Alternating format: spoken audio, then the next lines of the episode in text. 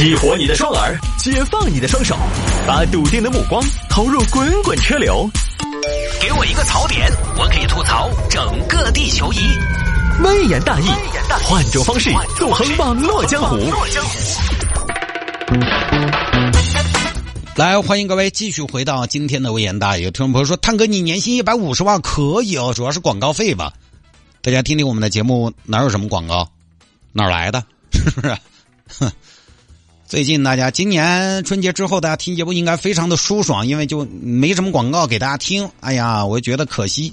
有些朋友你别说哈，他还真是他说，哎呀，现在没什么广告，听起来没感觉。他就觉得电台就应该是那种广告密密麻麻的排门排几分钟，他觉得听起来带感。现在电台都没有一个电台的样子了，呃，尤其今年呢，我们又更换了系统。前两周嘛，更换系统之后呢，微言大义每天开始的时间也提前了。以前在六点整点新闻之后呢，我会进一首歌，稍微做一个调整。但现在呢，我为了把这个时间卡的更加的精确，在每天四十五左右就会把微言大义做完，就是前面不播歌了，就做满四十五分钟，大概是这么一个。所以大家现在听微言大义呢，你如果前段时间没听，今天听到我一会儿，呃，六点四十五我就我就不在了。我就不说了，摆完了，大家也不要奇怪，好吧？有听众朋友说摆一下这个事情：女子买衣服当着老板面搜同款砍价，用手机搜啊，网上搜。这个事情说的是山东济南，最近一个服装店老板接待了一位客人，美女你好，买衣服随便看嘛。嗯，这件好多钱？八十九，少点嘛？八十九，我们这儿不讲价的，美女，不讲价。老板，你说些话，咋可能不讲价？厦门的关东煮，问一句就少两块，你不讲价？你是 IFS S SKP 呀？你就是个 XMB 嘛？不讲价？啥是 XMB 呀？小卖部是 XMB 都不晓得呀？少点那八十九哪能少多少？我这儿小店，你别看我店小，我喊的都是一口价。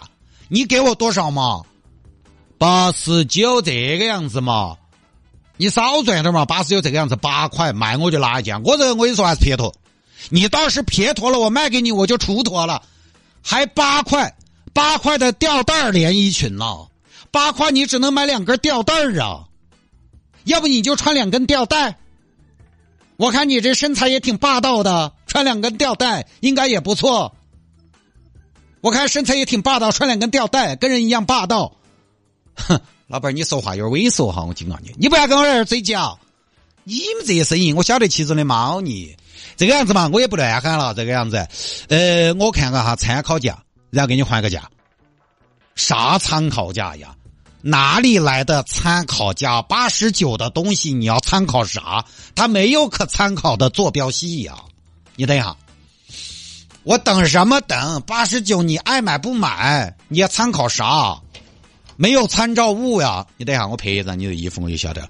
现在网上功功能高级得很，自己拍照要搜得出来。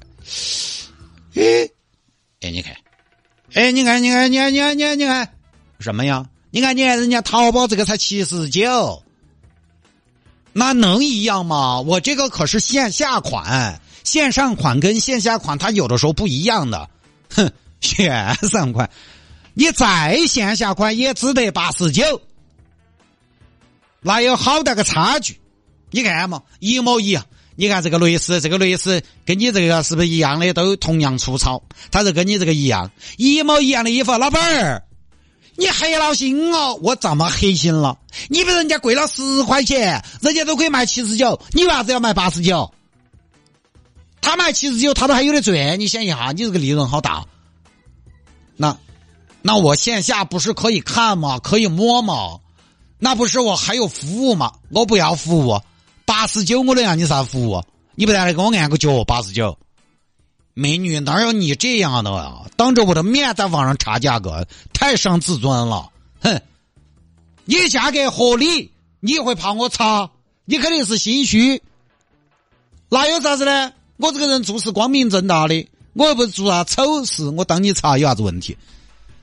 那是这样的，我们线下不能跟线上比，线下我这还有铺面、人工、水电这些，那是你的事情，我管你线上线下，反正我拿的东西是一样的，我为啥子要给你的水电气铺面人工这买单？哎呀，行行行，那我给你吧，少十块啊！真的，我也是遇得到。哎呀，你也差不多行了啊！老板儿，子嘛？又假装亏了是不是？假装没赚几个钱是不是？我跟你说，你买这件衣服嘛，起码含泪净赚三十元。老板的话可以信啊！你们老板三大谎言，今天最后一天，基本赚不到钱，进价都不够。这三句话，走遍天下都不怕，是不是？就这么个事儿啊！就当着老板的面查价格，然后搞价钱。就这个事情就简单一点啊。我觉得呢，呃，我虽然不这么干哈，但是我我是觉得什么呢？我又觉得老板都愿意，咱有什么好说的？那是人家老板都愿意，老板笑嘻嘻，心中滴滴滴，反正也把它卖出去了，咱也那有什么好说的？还是刚才西湖打捞手机我说那个话，这个他也是一个愿打一个愿挨，你情我愿的事儿，这就没什么好说的了。但说回来，呃，说这个线下看线上买这个事情哈，今天在节目里边说一说，稍微说一说。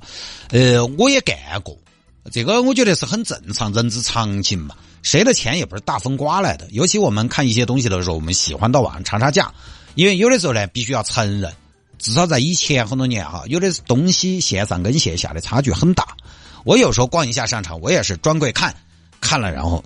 哎，我悄悄咪咪我查一下价格，但是呢，我肯定不得当到老板查，我也不得当到这个，我也不得当到销售来查。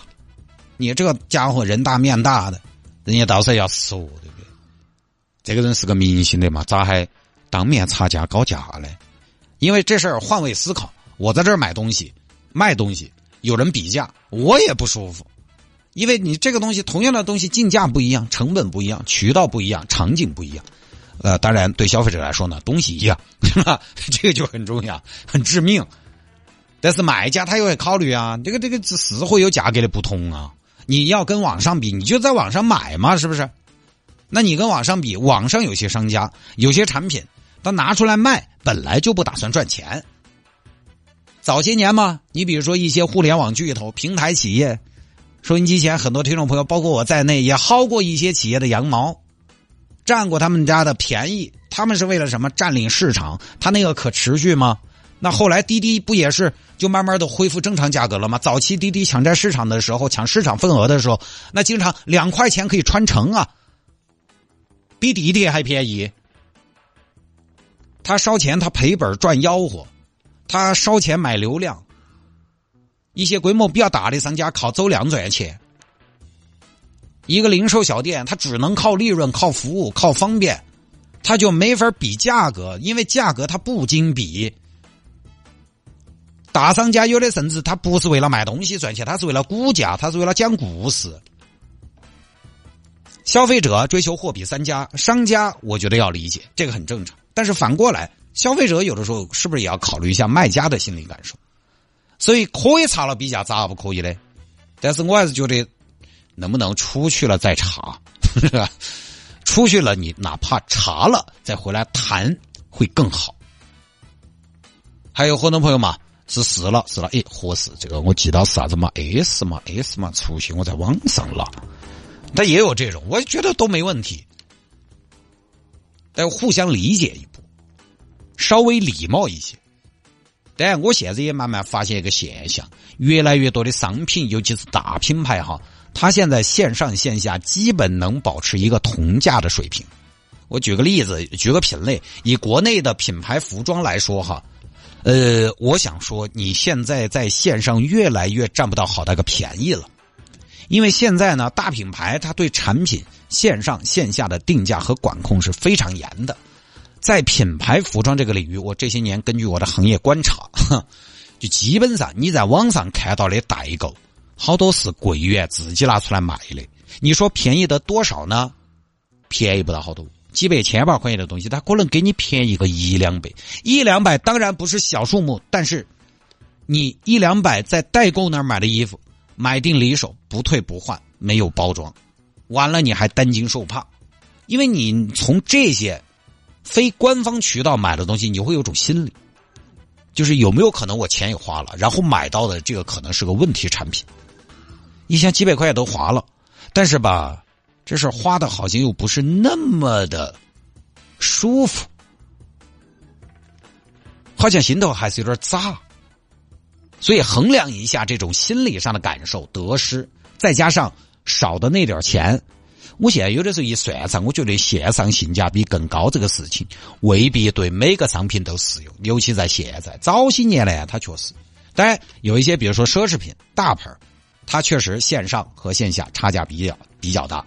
这个一方面呢是涉及到呃代购和国内专柜本身定价的问题。包括汇率的问题，还有一点，实际上很多奢侈品啊，它国内市场上很多一线大品牌，它在大促的时候有一些倒闭款，它也能给你折到四五折这种程度，就算下来跟外头代购有的时候还便宜一些。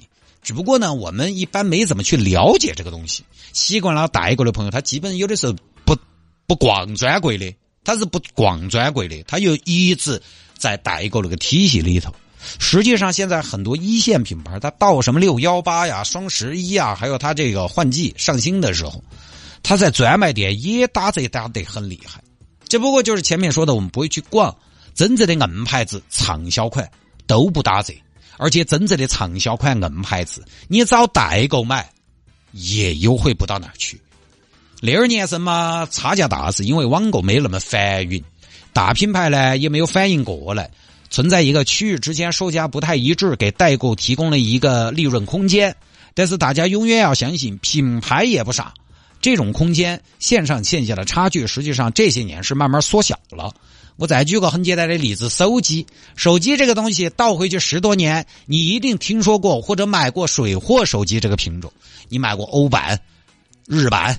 亚太版以前买三星的，哎，好多朋友不都买水货吗？因为以前三星这个牌子呢，它行货跟水货的差价非常大。那个时候在网上买手机还要分欧版、港版、亚太版、韩版、国行。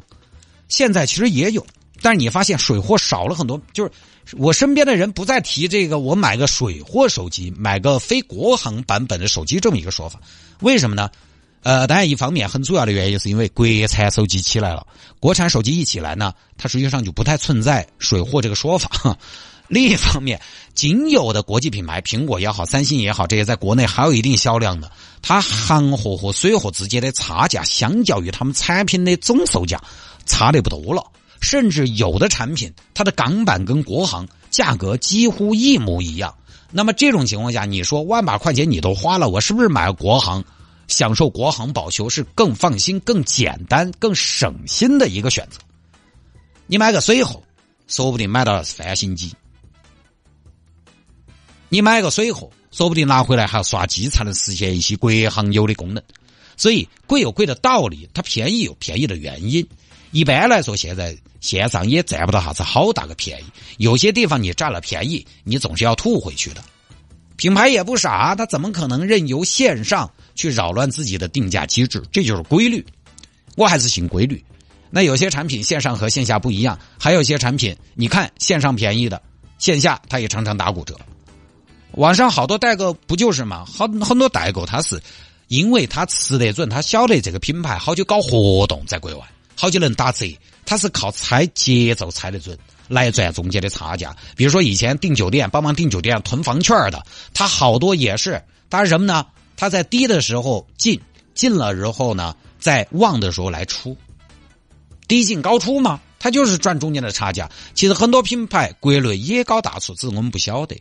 所以我现在有时候买某些东西，我还是愿意去实体店。卡广告了，所以就导致呢，在十五分、三十分和四十五的时候必须要进广告，我们就没有办法像以前那样暂停，把一条聊完再进广告。呃，还是接到上一条说嘛，就说这个线上和线下、实体店和线上买东西这个事情，有些东西。